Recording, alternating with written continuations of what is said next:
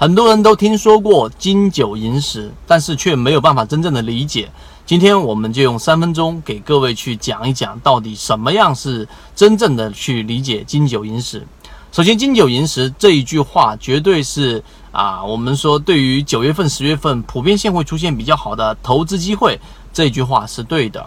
并不能把它理解为九月份、十月份就一定会有暴涨，或者九月份、十月份都一定会有好的行情，这些是错错误的、片面的理解。那么我们每一个事情都要通过它的表象看到它的本质，理解它的原理，你才能真正去理解这句话，并且把它运用到实战过程当中。那么第二个，我们要告诉给大家，金九银十的本质是什么？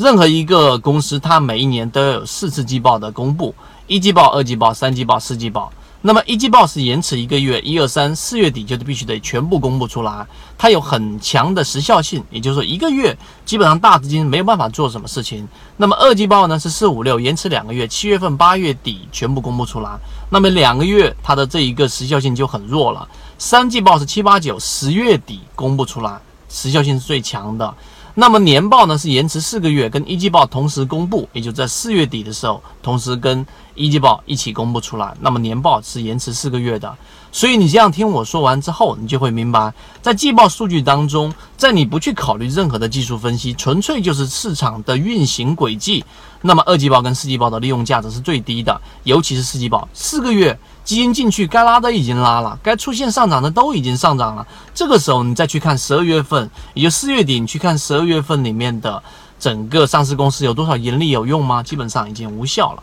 那么最有利用价值的呢是三季报，次之是一季报，因为他们只延迟一个月，所以你会听完刚才我所讲的三季报，它实际上公布的周期就是现在这个节点，十月底全部公布出来。那么这是第二点，第三点，那好了，我既然知道时效性最强的是一季报跟我们所说的这一个呃三季报。那么我们怎么样去利用它呢？我们其实之前就一直重复给各位去讲过一个盈利模式，找到散户数量大幅减少的。为什么呢？散户数量大幅减少，意味着筹码非常非常的密集，所以这一种个股往往一旦有资金点火，就能快速的上涨。这是我们所提到的啊其中一个盈利模式。今天再多增加一个，就是我们要去寻找现金流贴现法。这一个现金流贴现法呢，是基本面里面最常规去使用的。巴菲特之前也曾经讲过，现金流就是这一个上市公司的一个生命。所以呢，这一个现金流贴现法在我们圈子里面有完整版的视频，在这地方我没有办法详细去说了，时间的关系。但是我们是通过它预期未来所能产生的自由现金流，然后贴现到现在的价值，最终算出这个上市公司的一个价值，然后再看现在的股价。这样一对比，如果是被严重低估的，再加上刚才我们所说的散户数量大幅减少，这个盈利模式一旦叠加，我们可以确信的告诉给大家，以我们的经验，历史以来这样的成功率可以达到百分之八十以上。这个盈利模式一定要认真去研究一下。这是第三点，第四点，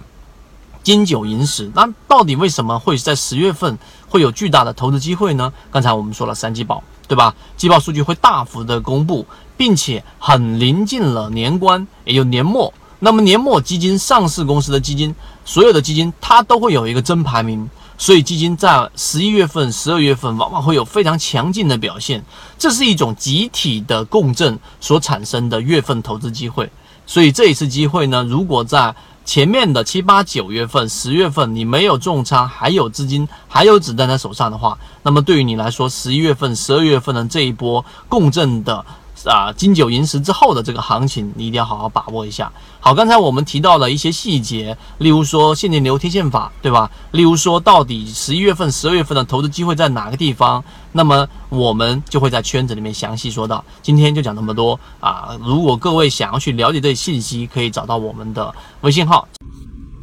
这里给大家讲的只是我们交易系统模块当中的精华部分。我们圈子从二零一九年七月份就已经把完整的模块整理成系统专栏，目的在于帮助大家建立自己完整的交易系统。我们的专栏包含着择期缠论、游资思维笔记和左脑护城河，